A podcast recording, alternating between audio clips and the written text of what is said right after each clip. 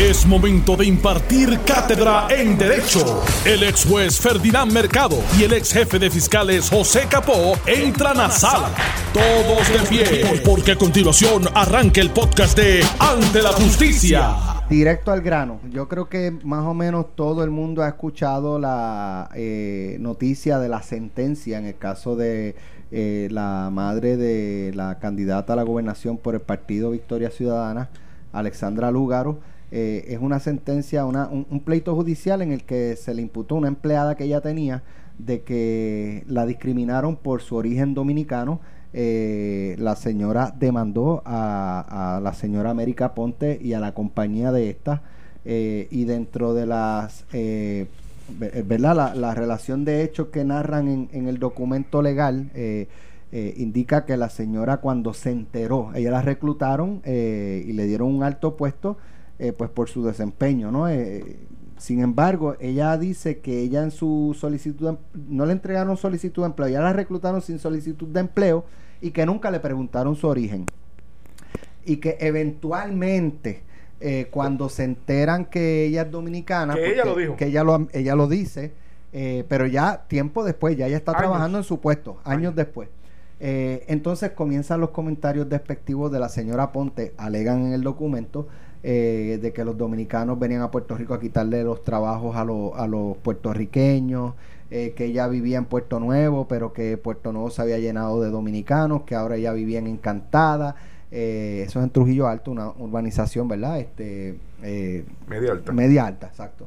y, y, que ya no volvía al área de Puerto Nuevo porque allá hay muchos dominicanos. Y menciona también que ella le llevó como dentro de la compañía trabajaba la licenciada Lugaro y ella era la hija de la dueña, le llevó a, la licenciada Lugaro sus eh, señalamientos, sus quejas.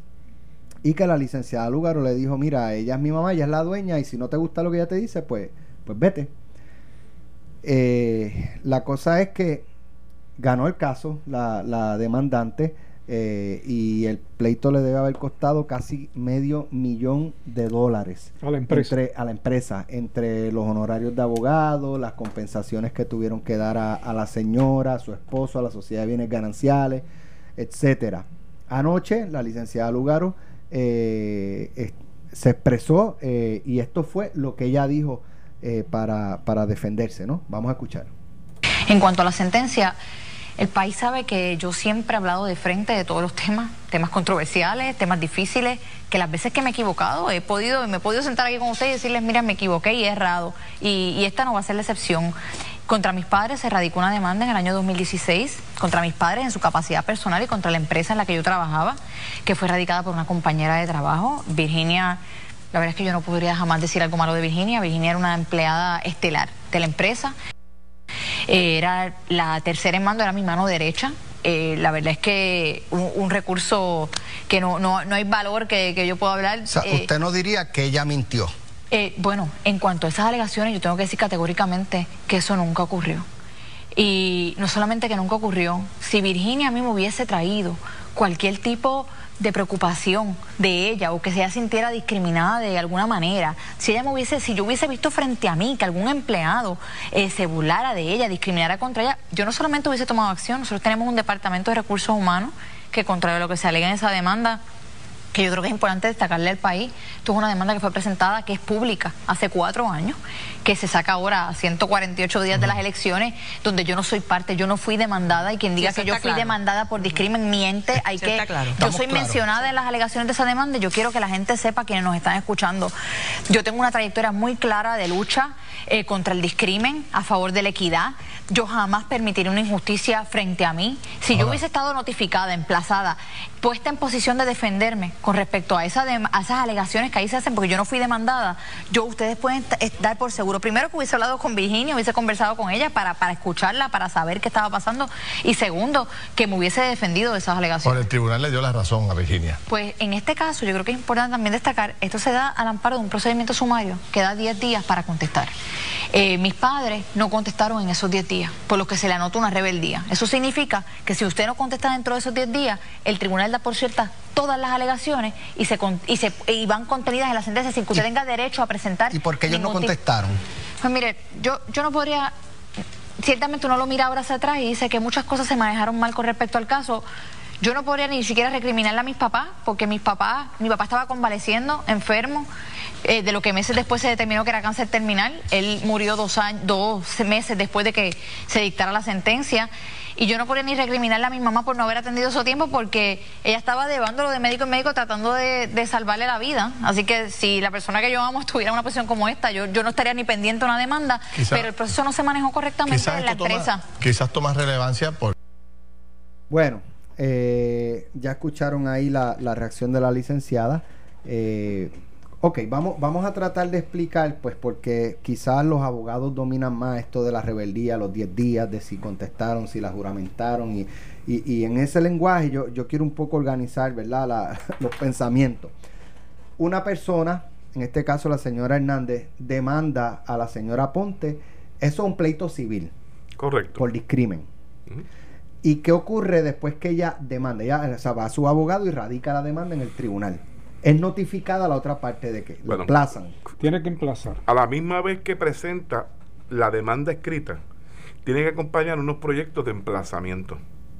¿Para qué? Para que el tribunal entonces eh, pueda tener jurisdicción sobre la otra parte. Eso significa que el tribunal, una vez en secretaría, se recibe los documentos eh, se radica la misma, eh, se hace la petición para que el tribunal autorice los, el emplazamiento a las partes que están siendo demandadas, el tribunal emite la orden, eso va a secretaría, la parte eh, que lo presenta los recoge y tiene un periodo de tiempo para hacer el emplazamiento con unos requisitos que no puede ser, no tiene, tiene que ser una persona que no tenga ningún tipo de relación con la parte demandada, una persona imparcial que haga el, emplazamiento. Una vez se, hacen en persona a esta, a la persona que se está emplazando a una persona o varias, ¿verdad? compañía, pues se devuelven los emplazamientos al tribunal para notificarle, mire, aquí está, recibieron copia de la demanda y fueron debidamente emplazados. Si así el tribunal lo entiende que se cumplió el mandato, da entonces por, tiene jurisdicción sobre esa parte. Y ahí emite tantos días para contestar la demanda. ¿Okay? 30 días más o menos es, el estándar. Son 30 días de, de contestar la demanda. Por lo que veo, eh, en este caso específico se presenta una demanda. Eh, en todo caso, es, una vez se presente y se expidan los emplazamientos, que es la notificación a la otra parte, pues se tienen 30 días para contestar esa eh, demanda. En este caso, no se contesta dentro del término, se le anota la rebeldía, que se puede anotar por varias razones. Se puede anotar la rebeldía por no contestar en tiempo o por incumplir unas órdenes del tribunal.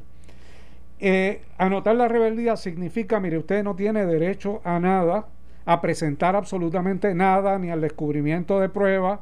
Eh, usted tiene derecho a ir al día del juicio y allí eh, sentarse y contrainterrogar. Pero, ¿qué sucede? Aquí la juez le anota la rebeldía a la parte demandada y la parte demandante de, la parte demandada pide que se deje sin efecto esa rebeldía. El tribunal la deja sin efecto. ¿Qué hace la parte demandante? Va al apelativo en un cerciorario y el Tribunal de Apelaciones dice no, restitúyase la rebeldía. Y entonces el caso se ve, eh, 15 se celebra a la vista el 15 de abril de 2016 y se celebra en rebeldía. En rebeldía la parte demandada no tiene derecho a presentar testigos. ¿Y bajo qué circunstancias sí pudiera tener derecho a presentar testigos o evidencia? Bajo la única circunstancia de que hubiese cumplido con las reglas procesales y hubiese contestado en tiempo. En otras palabras, Alex, una vez emplazaron a la, a la familia Lúgaro, ¿verdad? hasta a la señora América Aponte y a la compañía y al papá de la señora Lúgaro, eh, ellos presentan, a través de su abogada, la licenciada Lisa Rivas, presentan una moción asumiendo representación legal y pidiendo un término para poder contestar la demanda.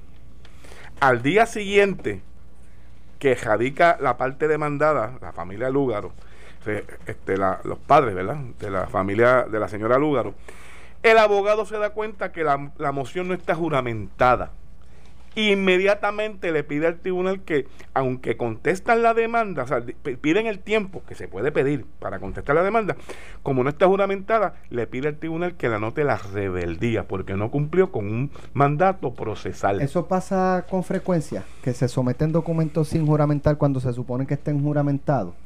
No pasa con, con, frecuencia, pero sucede, sucede que se va a un documento sin juramentar. pasó una vez. Se le pide, se le pide, y usualmente el tribunal da el espacio, si lo hay en términos procesales, para que se subsane el, el error.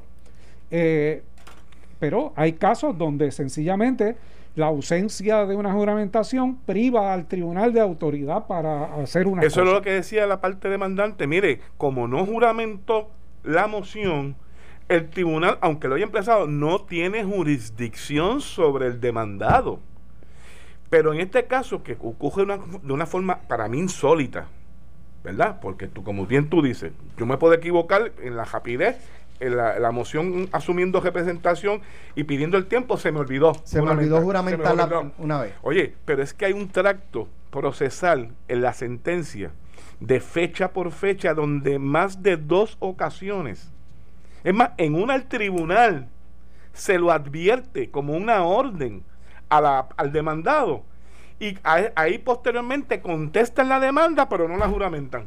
No. Y vuelve nuevamente, por lo tanto, inmediatamente pues ya eso no es un la parte sin entrar, claro, la parte demandante sin entrar en los méritos de las alegaciones en su demanda, le pide al tribunal, mire, nuevamente le pido que anote la rebeldía, ¿eh? y el tribunal la anota. Posteriormente, en una reconsideración, le quita la rebeldía. Ahí el demandante recurre al apelativo, como bien lo dijo Ferdinand, y el apelativo. Correcto. Y el apelativo revocó al tribunal de instancia al haber permitido levantar la rebeldía. Por lo tanto, permanece la rebeldía. O sea, una serie de errores procesales que me parece, ¿verdad? Eh, que no es común. Alex, esto no es común. Máxime cuando el tribunal te advirtió que lo hicieras, que juramentaras, y tú reiteradamente no lo juramentas. Eso yo no, hace tiempo que yo no veo, que yo no veo una cosa así. Y no soy civilista, pero de lo de la jurisprudencia que uno lee con relación a las reglas, a la aplicación del Tribunal Supremo de la interpretación de las reglas de pueblo civil, me parece un error craso. Déjame volver a escuchar el, el sonido. Déjame volver a escuchar el sonido. Este, a ver si encuentro aquí la parte que ella habla de la rebeldía segundo que me hubiese defendido de esas alegaciones. Bueno, el tribunal le dio la razón a Virginia. Pues en este caso yo creo que es importante también destacar, esto se da al amparo de un procedimiento sumario que da 10 días para contestar. Eh, mis padres no contestaron en esos 10 días, por lo que se le anota una rebeldía. Eso significa que si usted no contesta dentro de esos 10 días, el tribunal da por cierta todas las alegaciones y se, y se y van contenidas en la sentencia sin que usted tenga derecho a presentar. ¿Y por qué ellos no contestaron? Pues mire, yo, yo no podría ciertamente uno lo mira ahora hacia atrás y dice que muchas cosas se manejaron mal con respecto al caso. Yo no podría ni siquiera recriminarle a mis papás porque... Eh, esto fue ella, dice algo que es correcto. Cuando hablábamos del trámite usual de 30 días, estábamos hablando de los casos eh, normales. En este caso estamos en un procedimiento sumario específicamente al amparo de las leyes laborales y dan 10 días y ellos no contestaron en eso. Ellos no contestaron en el término y entonces, ¿qué pasa? Al desfilar la parte demandante, la prueba bien desfilada, pues tú no tienes forma de contrarrestar eso con otros testimonios. A veces pues resulta infructuoso inclusive contrainterrogar porque no vas a lograr mucho.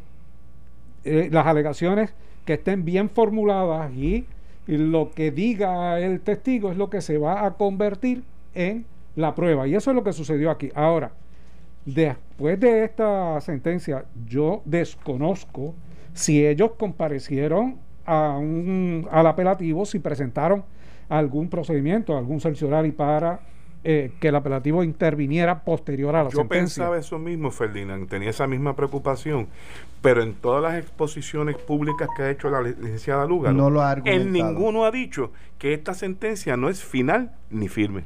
O sea, que no, no ha hecho lo contrario, porque yo tengo, para mi entender, esta decisión, por la razón que sea, El final. es final y firme. Y esto fue el 10 de mayo del 2016. O sea, que ha pasado bastante tiempo. Mira, Ahora, decía- me llama un detalle bien importante. Porque ella dice, mis papás no contestaron. Miren, no contestan los papás, contesta el abogado. El abogado reúne a los padres. Ese, ese era otro detalle, porque ella, ella dice, miren, pues este, en ese momento mi mamá estaba pasando un proceso difícil con, con una condición de, de mi papá, eh, y pues, ¿sabes? Estaban atendiendo eso, que era, que era prioridad.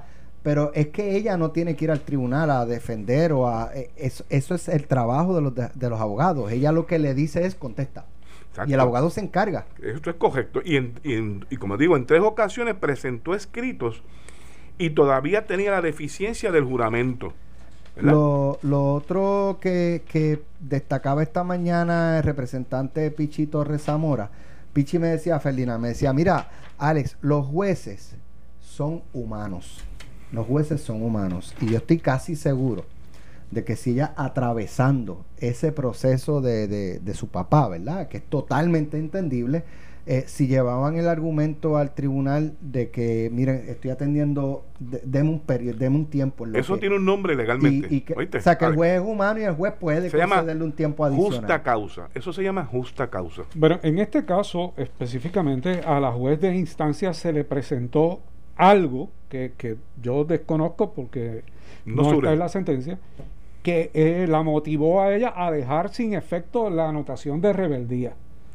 El problema es que eh, se recurre al Tribunal de Apelaciones en un cerciorario y desconocemos cuáles fueron los argumentos en el Tribunal de Apelaciones, tanto de la parte demandante como de la parte demandada, pero eh, Apelaciones dijo no, no, no, eh, véase el caso en rebeldía y, y restituyó la rebeldía original. Por lo tanto, no cualquier planteamiento que hayan hecho no fue eh, sustancial para convencer al Tribunal de Apelaciones.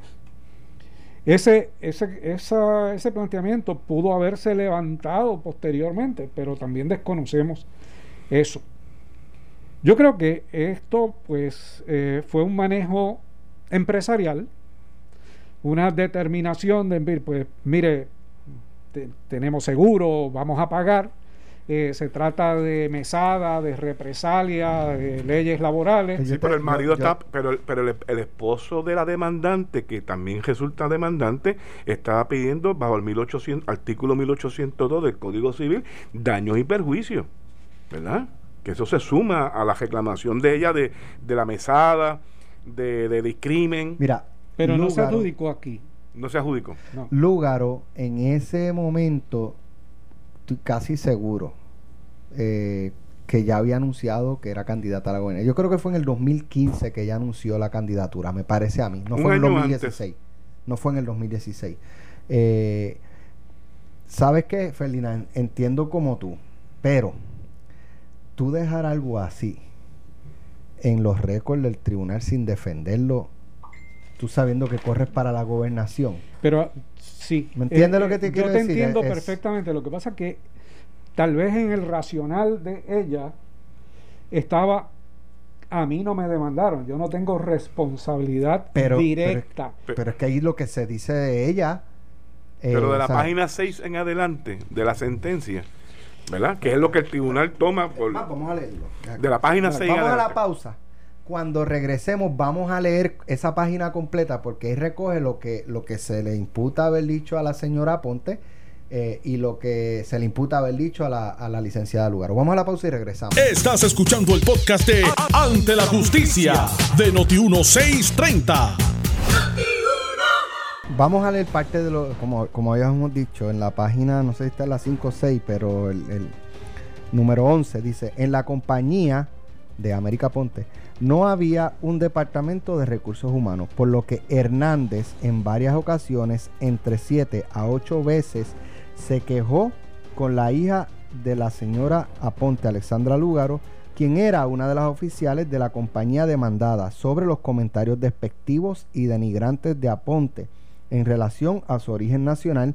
Sin embargo, Lúgaro siempre le decía a Hernández que Aponte era la dueña, que era su madre y que ella no podía hacer nada para que su madre cambiara su actitud hacia los dominicanos. Detente este, Alex. Me parece que en, una de las, de las intervenciones de la licenciada Lugaro está claro que ella era directora ejecutiva de la corporación.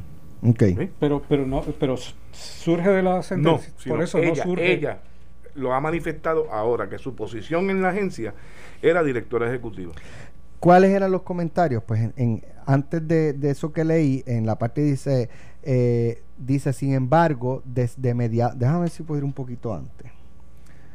Dice, cuando Hernández comenzó a trabajar para los demandados, en ningún momento llenó una solicitud de empleo ni tuvo que divulgar que su origen nacional era de la República Dominicana. Eso fue en el 2008. Como tampoco tuvo que entregar ningún documento en el, que su, en el cual surgiera que su... Eh, ay, se me escapó la, la página bueno, que su nacionalidad era dominicana.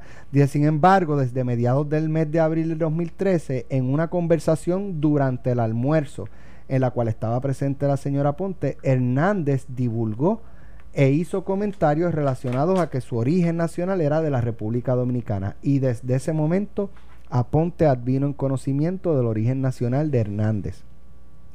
Posterior a que Hernández divulgara e hiciera comentarios en presencia de Aponte y otros empleados relacionados a que su origen nacional era de la República Dominicana, a mediados de abril del 2013, Aponte comenzó a hacer comentarios discriminatorios y despectivos relacionados con el origen nacional de Hernández.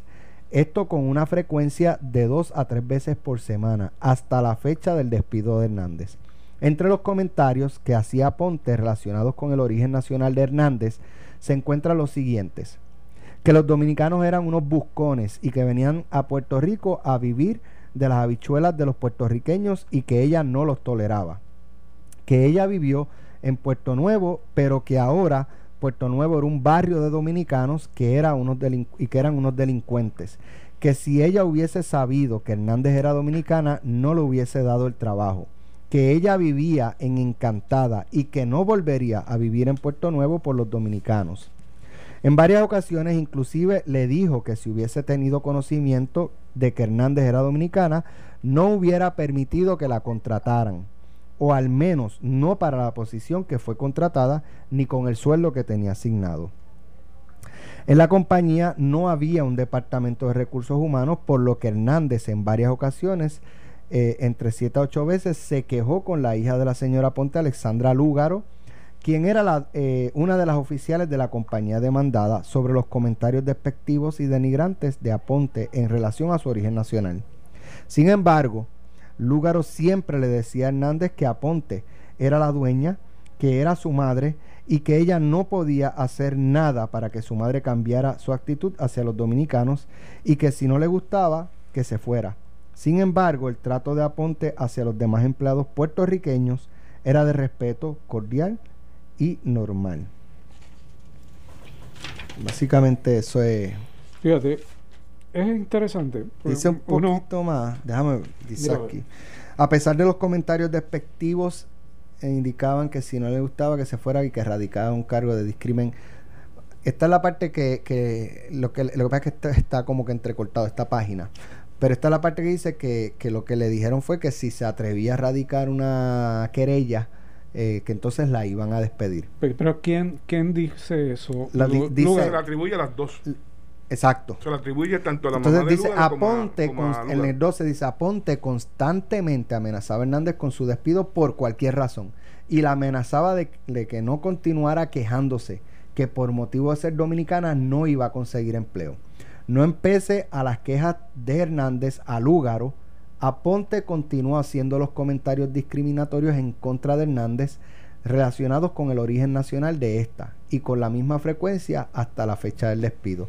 Los comentarios discriminatorios realizados por Aponte en contra de Hernández, anteriormente descritos por motivo de ser dominicana, así como la falta de medidas correctivas por parte de Lúgaro, o sea que el tribunal aquí pone a Lugaro en posición de haber tomado una, una, una acción para corregir esto y no lo hizo. A base de la prueba que definió, correcto, correcto, de las alegaciones. Correcto.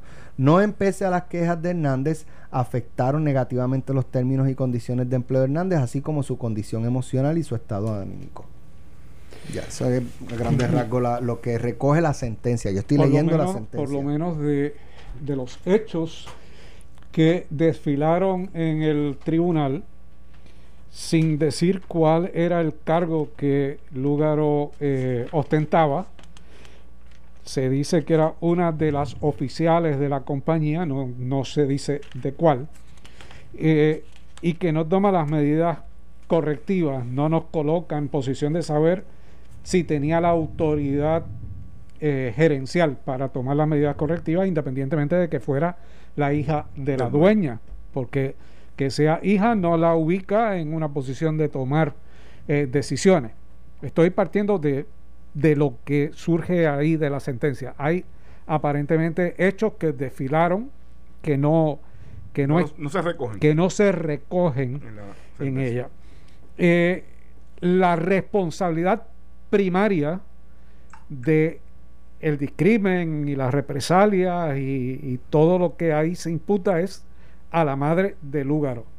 El Lúgaro la ponen como una eh, actora incidental del proceso para que su madre detenga su actitud. Y de hecho lo dice, dice ahí que continúa con, eh, la, madre continúa con la misma actitud luego de haberle eh, hecho los señalamientos a Lúgaro. Lúgaro no fue demandada es demandada, la empresa es demandada su madre en su carácter eh, ella, personal. Su, esposa y la sociedad legal de bienes gananciales entre ambos. Pues. O sea, la corporación América Ponte Associates, incluyendo América Ponte Moreno, su esposo Luis Lúgaro Figueroa y la sociedad de bienes gananciales compuesta por ambos. Por eso que es en carácter corporativo y en carácter personal. De ellos dos. Pero de ellos dos. Padres, de los padres. Eh, uno puede pensar por qué no se incluye a Lúgaro. Lúgaro y eso es una estrategia, eso el abogado, cuando tú te sientas con el abogado a plantearle, o sea, tú tienes una situación que ha sido demandado. Sí, pero es un oficial de la corporación. Está bien. Eh, eh, y, y si tú lo incluyes, porque ese oficial de la corporación se le está eh, imputando que tenía autoridad para tomar medidas correctivas y que no la tomó, y está hablando de ausencia de directores de recursos humanos. Eh, lugar no se incluye, pero curiosamente se incluye en las alegaciones. En las alegaciones. Y la pone este, participando, ¿verdad? De, parte del discrimen, porque le dice, si no te gusta, te vas. Y Lugaro no tenía eh, capacidad para llevar ese pleito, para cuestionar ese pleito, porque el lugar no fue parte. No fue parte del pleito. Pero en vista de que sus padres estaban enfermos y la mamá estaba trabajando y ella era parte de la corporación, es que estuviera ya entrando en la campaña, obviamente sabía que sus padres estaban desprotegidos. O sea, yo no creo que esto se, iba, se hubiese quedado así tan, tan, como, tan simple como se, ha, como se ha visto hasta ahora, ¿entiendes, Ferdinand? esa es la posición que yo planteo que aunque ella no fue demandada, Ferdinand, ella dejó un flanco abierto porque ya cuando esto se jadica, ya ella era candidata, ya era candidata cuando se jadica, no cuando, cuando se alega que ocurre el, el discrimen, sino cuando se radica el proceso en enero del 2015 o 16. Está bien, pero, pero la legitimación no la tiene ella en ese pleito. o sea, no, no podemos atribuirle que ella no hizo algo que no debía hacer ella tenía que defenderse y lo pudo haber hecho públicamente. Públicamente, jurídicamente. Claro. No. Políticamente va a esperar a que lo saquen. y políticamente tú no e, ese tipo de cosas, tú no vas a decir, mire, a propósito, me demandaron por discrimen. Eh, o sea, dice una sentencia por ahí que yo soy culpable de discrimen político, de discrimen racial o de discrimen de origen. Eh, para que todo el país lo sepa. Ella, estoy seguro que sabía de esa sentencia sencillamente esperó que saliera.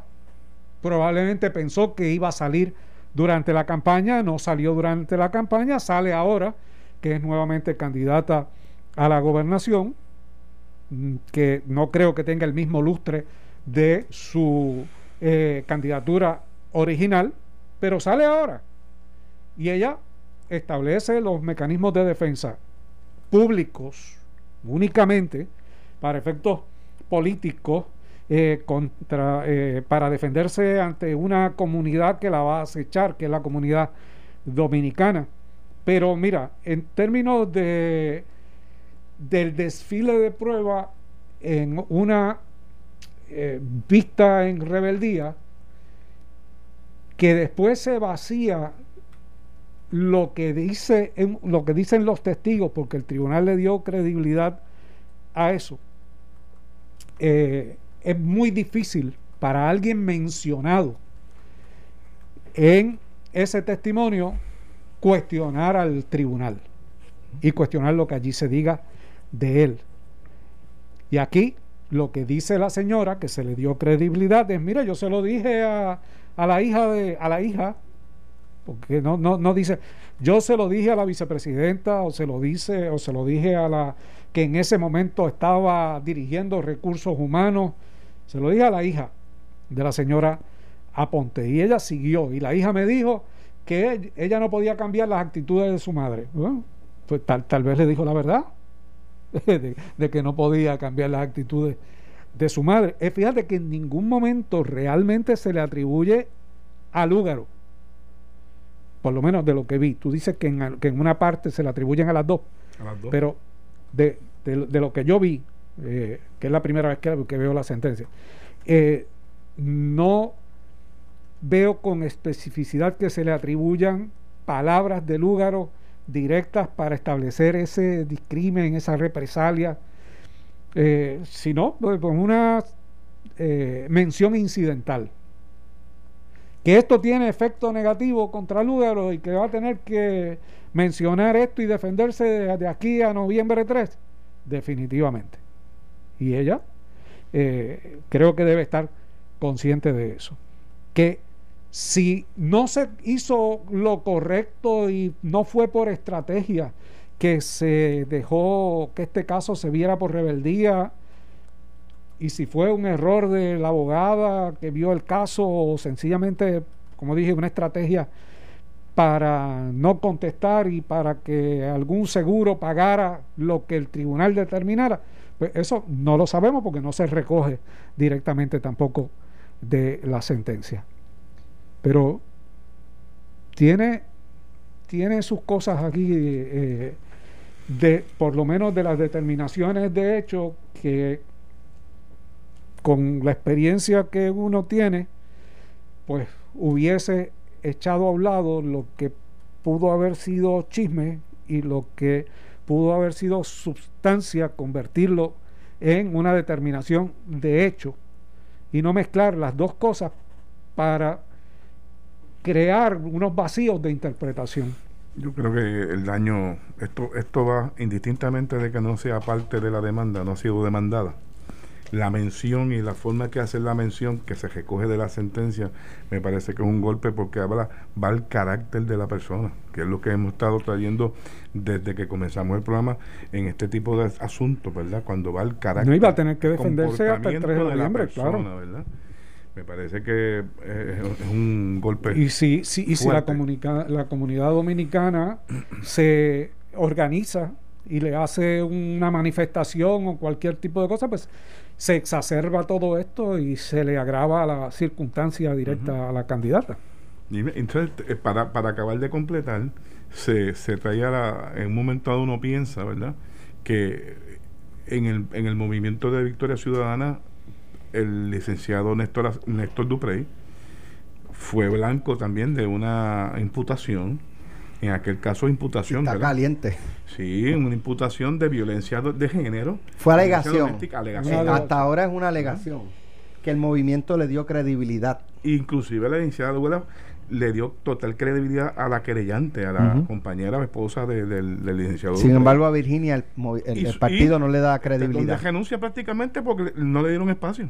No, tú tienes toda la razón. Ese es el problema de hacer política montado en una tribuna moralista. O sea, cuando uno hace política tiene que ubicarse en los zapatos de todo el mundo, no en unos zapatos específicos de, de moral, del criterio purista, que es donde se ubicó eh, Lúgaro en un momento determinado con eh, la situación de Néstor Duprey. Y a la misma vez se ubicó el movimiento o el partido eh, de Victoria Ciudadana. Bajo ese mismo criterio tendría que ubicarse en contra del el discrimen y tendría que ubicarse en contra de la candidatura de Lúgaro y pedirle la misma renuncia que le pidieron a Néstor Duprey. Pero lo van a hacer. ¿Por qué? Porque eh, ella, en este caso se trata de su candidata. Eh, fíjate, me llama la atención eh, pues que se han vendido como un partido distinto, y, y, que, pero han estado llenos de controversias igual que los demás partidos. Ahora es Lúgaro. fue Néstor Duprey.